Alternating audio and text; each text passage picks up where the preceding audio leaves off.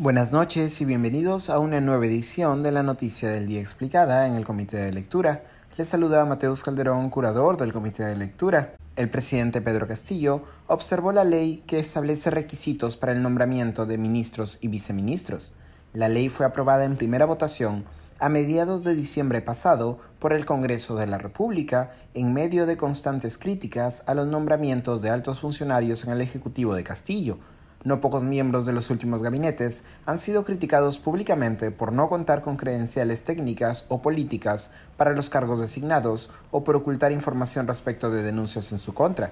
En la segunda votación congresal, llevada a cabo en enero del 2022, la ley volvió a ser aprobada por 75 votos a favor y 43 en contra. De acuerdo con la ley, quien sea nombrado ministro, cito, no debe contar con sentencia condenatoria en primera instancia en calidad de autor o cómplice por delito doloso ni estar inhabilitado para ejercer cargo público. La ley se extiende a funcionarios públicos de libre designación y remoción y a personal de confianza como viceministros, secretarios generales de ministerios, secretarios del despacho presidencial y otros de similar jerarquía.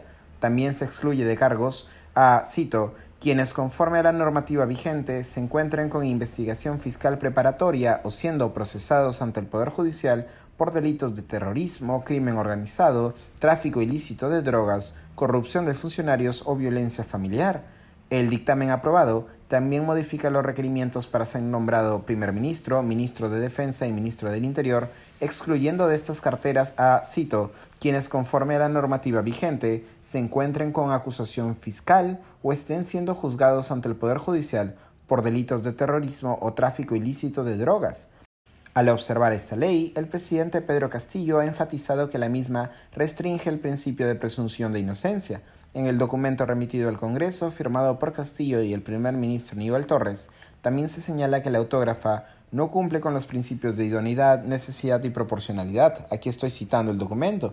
Al no contar los dictámenes referidos a la autógrafa de ley con el respectivo test de proporcionalidad que permite determinar la constitucionalidad de la restricción del derecho fundamental a la presunción de inocencia, se puede afirmar que la misma no se encuentra adecuadamente sustentada.